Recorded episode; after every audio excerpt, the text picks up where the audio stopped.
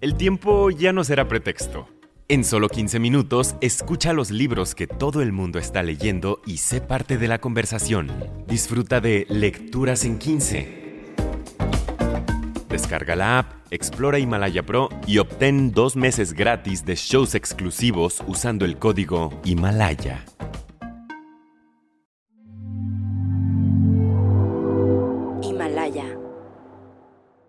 Leo Tolstoy es considerado uno de los más grandes autores de todos los tiempos. Escribió algunas de las obras más conocidas de la literatura de los siglos XIX y XX.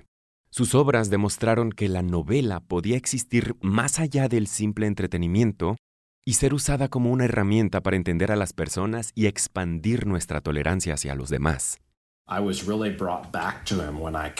Realmente regresé a él cuando comencé mi actual proyecto sobre la regulación de la guerra, porque sabía que había un momento en su novela más conocida, algunos piensan que la mejor novela jamás escrita, Guerra y Paz, en el que uno de sus personajes principales ataca la idea misma de regular la guerra.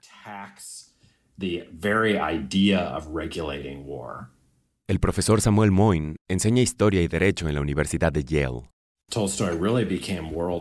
Tolstoy realmente se hizo mundialmente famoso, no solo como novelista, sino como una especie de sabio cristiano. Y sus argumentos sobre la regulación de la guerra continúan en ese periodo posterior. Tolstoy es recordado no solo por sus novelas, sino también por su pacifismo no violento. Introdujo ideas en Guerra y Paz que ayudaron a inspirar un impulso mundial para la paz a principios del siglo XX. Podría decirse que Tolstoy, que tuvo una gran influencia como pacifista, incluso tiene influencia entre aquellos que no adoptan su propia ética, sino que deciden que en este mundo no van a esperar a que llegue la utopía, pero que van a trabajar en presionar a los estados. Y eso tiene un efecto enorme. No lo parece, obviamente, porque luego vienen la Primera y la Segunda Guerra Mundial, pero es algo sorprendente en términos históricos que después de ambas guerras tienes un público masivo que exige la paz y los estadistas hablan sin cesar de cómo la van a proporcionar. Y en última instancia, tenemos una carta de las Naciones Unidas que, al menos en teoría, vuelve ilegal la guerra agresiva, lo que nunca había sido el caso en la historia mundial.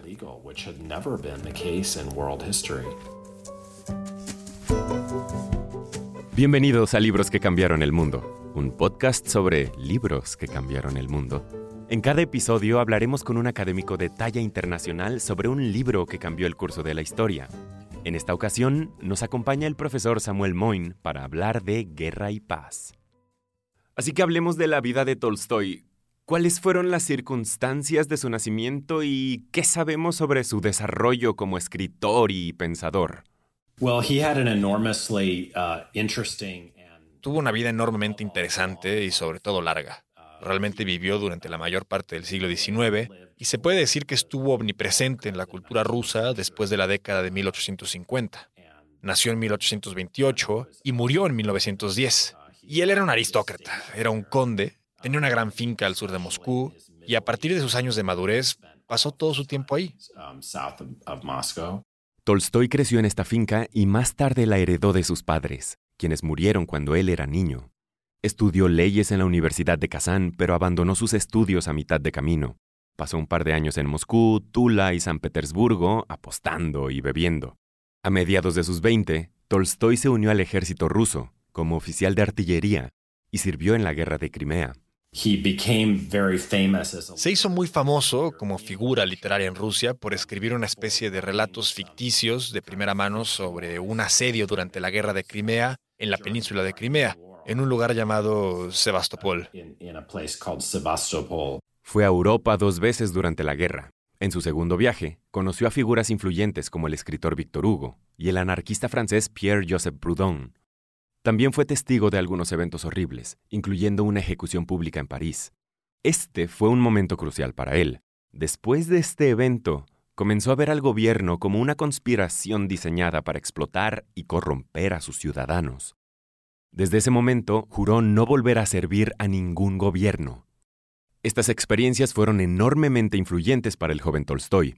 Lo transformaron de un autor privilegiado y aristocrático a un anarquista no violento. Y en realidad, ese es el momento en que comienza a preocuparse por la idea de hacer la guerra más compasiva. Esta idea permaneció con Tolstoy hasta el final de su vida. La ilustra en su famosa novela Guerra y Paz de 1867. En su esencia, Guerra y Paz es una historia sobre los aristócratas y el pueblo ruso que experimentan las invasiones napoleónicas de su patria. Y es una especie de libro nacionalista porque es un relato de cómo Napoleón es derrotado por el genio del pueblo ruso, más que por los aristócratas e incluso el zar que dirigen el país. La novela se centra en la invasión francesa a Rusia en 1812, liderada por Napoleón Bonaparte. Esto se cuenta, por supuesto, a través de varios personajes aristocráticos. Y tal vez los tres más importantes son Andrei, que es un príncipe, y Pierre Zukov, que se podría decir que es el héroe implícito. Y ambos, en diferentes momentos, están enamorados de Natasha, que tiene una fascinante trayectoria espiritual y emocional propia. Hay cientos de personajes en la novela y el telón de fondo es lo que era en ese entonces la historia mundial y sus mayores acontecimientos. Y por así decirlo, la resolución de la historia de un rumbo tomado en vez de otro. Hay un pasaje en particular donde Tolstoy deja en claro su preocupación por la guerra compasiva. Um, el pasaje ocurre la noche antes de la gran batalla durante la campaña de 1812, cuando Napoleón está empujado hacia el este. La batalla tiene lugar en un lugar llamado Borodino y el príncipe Andrei está hablando con Pierre Zukov la noche anterior sobre cómo procesar lo que está por venir en sus vidas. Pierre le pregunta a Andrei si cree que la batalla se ganará mañana. Sí, sí, el príncipe Andrei dijo distraídamente. Una cosa que haría si tuviera poder es no tomar prisioneros. ¿Qué son los prisioneros? Es la caballerosidad. Los franceses devastaron mi casa y van rumbo a Moscú a devastarla también. Y me han ofendido y me ofenden cada segundo. Son mis enemigos. Son todos criminales en mi opinión. Deben ser ejecutados. Si son mis enemigos, no pueden ser amigos. Sí, sí, dijo Pierre, mirando al príncipe Andrei con ojos brillantes. Estoy completamente de acuerdo contigo. No hay que tomar prisioneros. El príncipe Andrei continuó. Solo eso cambiaría toda la guerra y la haría menos cruel. Ya de por sí hemos estado jugando a la guerra. Eso es lo desagradable. Actuamos magnáminamente. Es como la magnanimidad y el sentimentalismo de la dama que se desmaya cuando ve que matan a un ternero. Es tan amable que no puede soportar la vista de la sangre, pero come el mismo ternero en salsa con gran apetito. Nos hablan de las reglas de la guerra, de la caballerosidad. Todo eso son tonterías. No tomes prisioneros, pero mata y ve hacia tu muerte. Quien haya llegado a esto, como lo he hecho yo a través de los mismos sufrimientos, también llegaría a esta conclusión. Si no hubiera nada de esta magnanimidad y guerra, solo iríamos a ella cuando hubiera algo que hiciera que la muerte segura valiera la pena. El pasaje concluye cuando el príncipe Andrei dice que el objetivo es desechar la mentira, dejar de lado la hipocresía. Si es la guerra, es la guerra, y no un juego. No había ninguna ley oficial de guerra en ese momento, ni nacional ni internacional, pero había costumbres. Se entendía que si alguien se rendía, lo tomabas prisionero y lo cuidabas, lo alimentabas y lo tratabas humanamente. Y especialmente si dejaban las armas y se rendían, no los matabas. Pero sí podrías. Y por eso el príncipe Andrei dice, yo no los haría prisioneros. Creo que sería mejor si cambiáramos las presunciones y ejecutáramos a todos aquellos a los que golpeamos. Ellos se rinden, los obligamos a bajar las armas y luego los ejecutamos. Porque esto haría que todos, y no menos los propios participantes, entendieran lo que la guerra realmente es, que es matar, que es el colmo de la inmoralidad. Es un asesinato con cualquier otro nombre. Y él sugiere que si hiciéramos eso, no dejaríamos que nuestros estados fueran a la guerra tan a menudo. Solo sucedería cuando realmente valiera la pena incurrir en la inmoralidad. Ahora, este es un pasaje asombroso, creo, porque es realmente lo opuesto a lo que pensamos hoy en día. En el mismo momento en que Tolstoy escribía su novela, en Suiza, se creó la primera Convención de Ginebra, que trata precisamente sobre la protección de los soldados heridos. El primer tratado de la Convención de Ginebra fue creado en Ginebra, Suiza, en 1864. Este acuerdo definió los derechos básicos de los prisioneros de guerra y aseguró que los soldados enfermos y heridos fueran tratados humanamente. Y en nuestra política, pues pensamos que los crímenes de guerra son como la peor cosa de todas. Claro, tuvimos todo el debate en la política americana sobre lo horrible que es la tortura. No la guerra, no la guerra interminable, sino lo que sucede con los que capturamos. Y lo que me sorprendió cuando lo leí fue el rechazo sin ceremonias de Andrei a todo lo que se supone que debemos creer. que es que lo peor de la guerra son los crímenes de guerra. Lo mejor es condenar de antemano la inmoralidad. La forma en que se lucha en la guerra y la razón por la que dice que debemos hacerlo es porque nos ayudaría a evitar la guerra misma. En un punto anterior de la novela, el propio príncipe Andrei se beneficia de estas costumbres bélicas compasivas. Es herido en la batalla de Austerlitz, y su enemigo Napoleón le muestra misericordia y lo cuida. Y de la bondad de su corazón, el emperador decide que debería haber un poco de humanidad en la guerra. Así que es el colmo de la ironía que Andrei, quien se ha beneficiado de esta generosidad antes en la novela, y encima a manos de una figura como Napoleón, el príncipe Andrei va a rechazar toda esta idea de la humanidad en la guerra. Al embellecer la guerra solo ayudamos a perpetuarla y una de las cosas que surge es esta misma preocupación por la hipocresía de la guerra, la cual creo que probablemente está ligada a las mismas críticas a la aristocracia, y es la forma en que el esplendor estético y la guerra estetizada cubre la verdadera truculencia, crueldad y repugnancia, y parece que Tolstoy fue capaz de ver más claramente el cadáver podrido en lugar del caballo brillante. Sí, claro. Digo, hay toneladas de ejemplos de esta acusación a la hipocresía en, todos sus escritos. En ese sentido, el embellecimiento de la guerra y el sentido de que somos lo suficientemente buenos, si la hacemos compasiva mientras la toleramos, es solo un ejemplo de una acusación a la civilización. En los años 70 del siglo XIX, Tolstoy pasó por otra transformación. Para entonces había completado sus dos obras más conocidas, Guerra y Paz y Ana Karenina, y se encontró paralizado por la desesperación existencial. Estaba paralizado por la idea de la muerte, impresionado por la fe de la gente común. Recurrió a la religión en busca de respuestas. Y entonces tuvo una especie de experiencia de conversión famosamente abandona la violencia y esencialmente remodela su vida en torno no al cristianismo, y ese es comulgado por la Iglesia Ortodoxa rusa, sino en torno al Sermón de la Montaña y especialmente lo que Jesús tiene que decir en Mateo 5, no resistir al mal, que interpreta de cierta manera. Esto lo lleva a condenar la guerra, condenar el comer animales y abstenerse del sexo. Tolstoy vivió la última parte de su vida según cinco principios. No te enfades, no codicies, no hagas juramentos, no te resistas al mal y ama a tus enemigos. Para él, la no resistencia al mal no significaba que aceptaría el mal, sino que no lucharía contra el mal usando el mal, especialmente la violencia. Este enfoque fue especialmente influyente para otros pacifistas no violentos, incluido el activista social indio Mahatma Gandhi. Tolstoy amplió las críticas que hizo en Guerra y Paz y comenzó a mirar más allá del ámbito de la guerra. En ese periodo, alrededor de 1890, se le pidió que escribiera el prefacio de un primer tipo de manual de ética vegetariana. Y él decidió que viajaría no a su carnicería local, que solo era un pequeño establecimiento cerca de su finca, sino a la ciudad más cercana donde había oído que había una nueva instalación, un matadero moderno, que había sido construido precisamente para hacer más humana la matanza de los animales. Tolstoy escribió sobre esta experiencia en un ensayo llamado El primer paso, publicado por primera vez en 1900. Y dice lo mismo.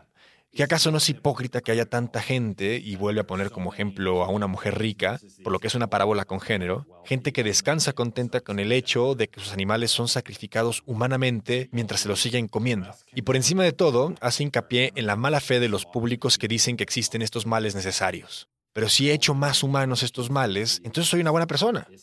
Y es justo como esta mujer, que ya desde Guerra y Paz él ve que es una hipócrita por permitirse creer que ella es una persona moralmente buena al exigir humanidad en la matanza de animales no humanos.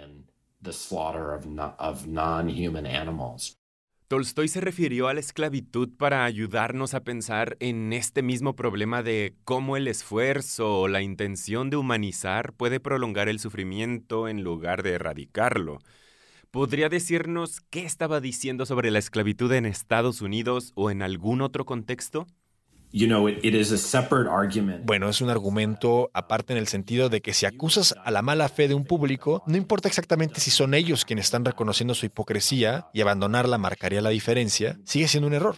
Pero a menudo argumentó que al hacer más humanas estas terribles prácticas, las hacía más duraderas. Y su ejemplo favorito fue la esclavitud. La esclavitud fue muy común en las Américas. Los seres humanos eran comprados, vendidos, intercambiados y heredados como propiedad. Los Estados Unidos y partes de Europa apoyaron esta práctica durante los siglos XVI, XVII y XVIII y fue una base clave de sus economías. Y así, igual que con la guerra, había leyes para hacer que la esclavitud fuera menos cruel. Y Tolstoy dice, después de un movimiento abolicionista que ha tenido éxito, miramos hacia atrás y decimos, qué ultraje que la gente trató de hacer de la esclavitud algo más compasivo. Especialmente si, y algunos historiadores creen que esto sucedió, hacer más humana la esclavitud hizo que ésta perdurara más. Así que Tolstoy dice que si ese es el caso, ¿cómo podemos arriesgarnos a cometer el error moral de permitir que la guerra dure para siempre o que ciertas guerras sean lo que llamamos guerras eternas, como en nuestra historia actual, cuando las hacemos más humanas? Ahora bien, hay respuestas válidas a este tipo de argumentos. Se podría decir, bueno, pudimos erradicar la esclavitud, aunque por milenios nadie lo creyó posible. Y no se puede decir lo mismo de la guerra. Y por esa razón deberíamos hacerla más humana. Tolstoy creía que al hacer la guerra más humana, paradójicamente la hace más permanente y más difícil de desafiar. Creo que esa fue la última posición de Tolstoy porque, por supuesto, se convirtió en un pacifista. No en alguien que, como el príncipe Andrei, pedía una guerra más brutal en nombre de la paz, sino en alguien que solo decía, pon la otra mejilla, no pelees. Pero entonces tienes cosas como ocupaciones compasivas y guerras compasivas que parecen ser ejemplos de dominación tolerable y de bajo nivel.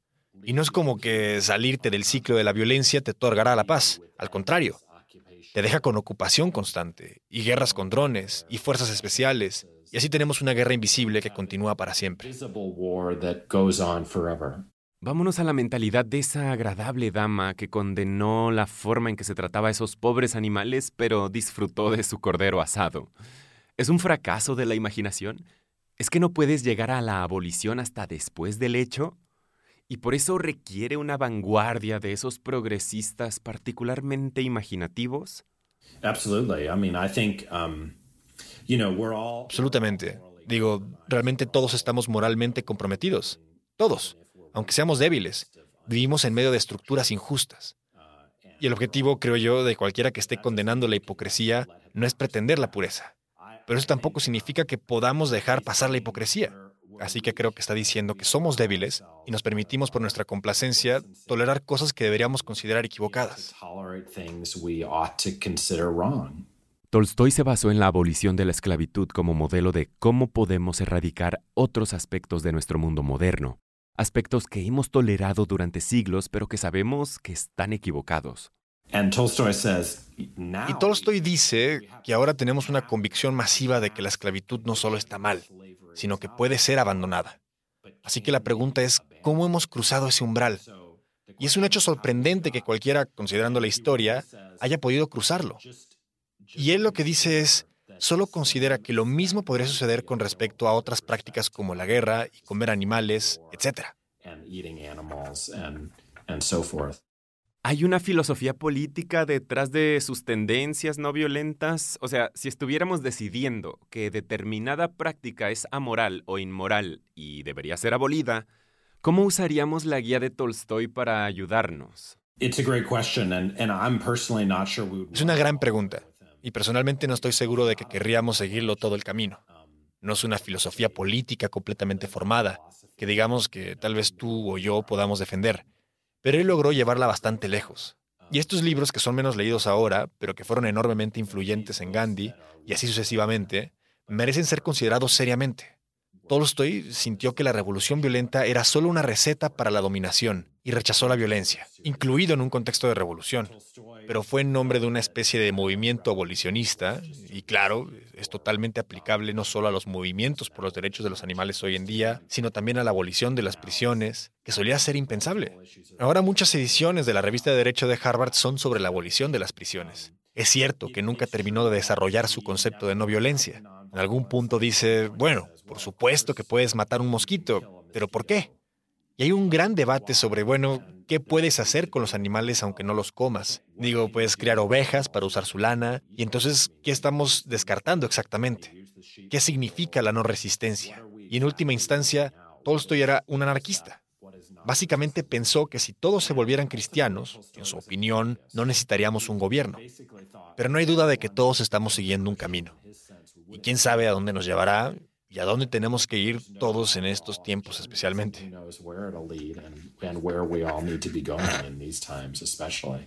Sí, digo, ¿qué pasa si Napoleón ataca a tu país? ¿Das la otra mejilla? Abre el miedo al imperialismo en otras fuerzas que no están dispuestas a vivir según el cristianismo de Tolstoy.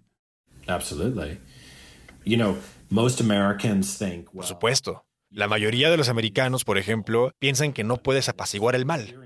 Y esta experiencia del gran debate, llamado así en, de 1938 a 1941, en el que Estados Unidos se inclinó hacia la supremacía armamentista mundial después de una actitud distante, al menos en lo que respecta a las guerras europeas, nos ha dejado un poderoso legado en el que los estadounidenses no creen que la paz sea la respuesta, porque luego tienes a Hitler. Es decir, no puedes apaciguar a Hitler, no puedes apaciguar a Saddam, no puedes apaciguar a Gaddafi. El problema es que no hemos tenido una guerra americana en mucho tiempo, lo que ha hecho que el mundo sea mejor.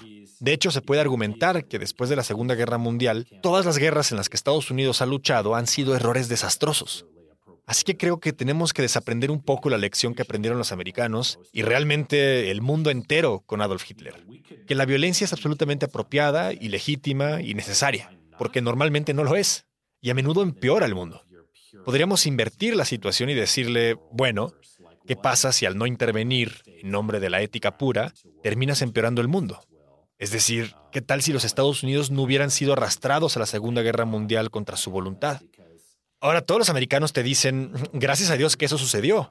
Porque claro, incluso más judíos habrían muerto o habría habido más sufrimiento Adolf Hitler habría tenido un imperio duradero, el Reino Unido habría caído y demás. Así que no podemos descartar esa perspectiva.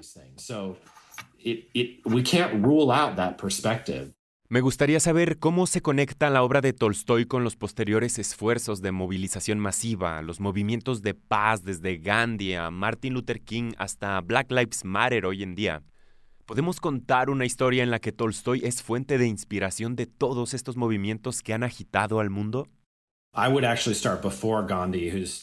Yo de hecho me iría antes de Gandhi, que descubre la obra de Tolstoy en los años 20. Sucede antes con los americanos que viven en los años 1820, que se pelean constantemente sobre si deben dar prioridad a la abolición o a la paz. No se puede luchar en una guerra civil, ni siquiera para acabar con la esclavitud. La mayoría de los pacifistas americanos de principios del siglo XVIII y XIX deciden justificar la violencia. William Lloyd Garrison es un gran ejemplo. Él fue el pacifista icónico. Pero al final él dice, chicos, tenemos que luchar contra esto. Y sin embargo, a finales del siglo XIX se ve un enorme aumento, en conjunto con el efecto de Tolstoy, de los movimientos de paz. Lo que sucede es que la mayoría de ellos rechazan su pureza y dicen, bueno, pedirle a los soldados que no luchen no va a funcionar. Así que lo que tenemos que hacer es, pues, no oponernos a los estados, sino presionar a los estados a firmar tratados de paz. Y entonces creo que la mayor influencia que tiene es en la filosofía de la no violencia. Así que eso es algo que está en esta tradición que finalmente puede percibirse en figuras como Gandhi y Martin Luther King. Te pediré que lo conectes a un nivel, conectarlo a las normas de civismo, de la misma manera que hemos visto que analistas inteligentes ven las formas en que se permite que la desigualdad persista, que todo tipo de opresión persista. Porque los políticos, como sabes, insisten en ser amables unos con otros y finalmente ese deseo de tener una esfera pública sagrada termina por ocultar el sufrimiento que está sucediendo. Supongo que diría que Tolstoy no era un fanático de la violencia, pero estaba muy contento de revelar cómo la civilización es una farsa. Y es en ese sentido que Gandhi nuevamente es su gran sucesor.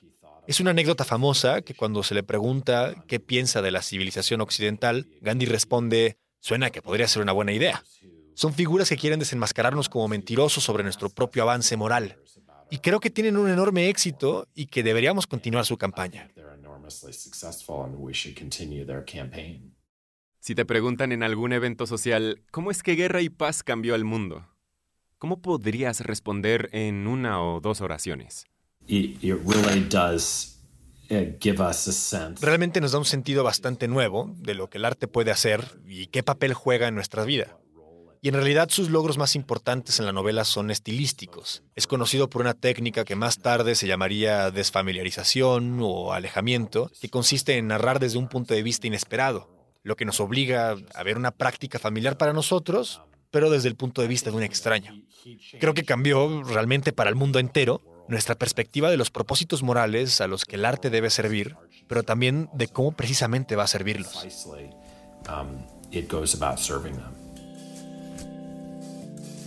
Tolstoy usó esta técnica de desfamiliarización en Guerra y Paz para ilustrar la hipocresía de lo que sucede cuando hacemos la guerra más compasiva. Pero su influencia va más allá de eso. Alrededor del mundo inspiró innumerables movimientos no violentos en busca de sociedades más justas y pacíficas.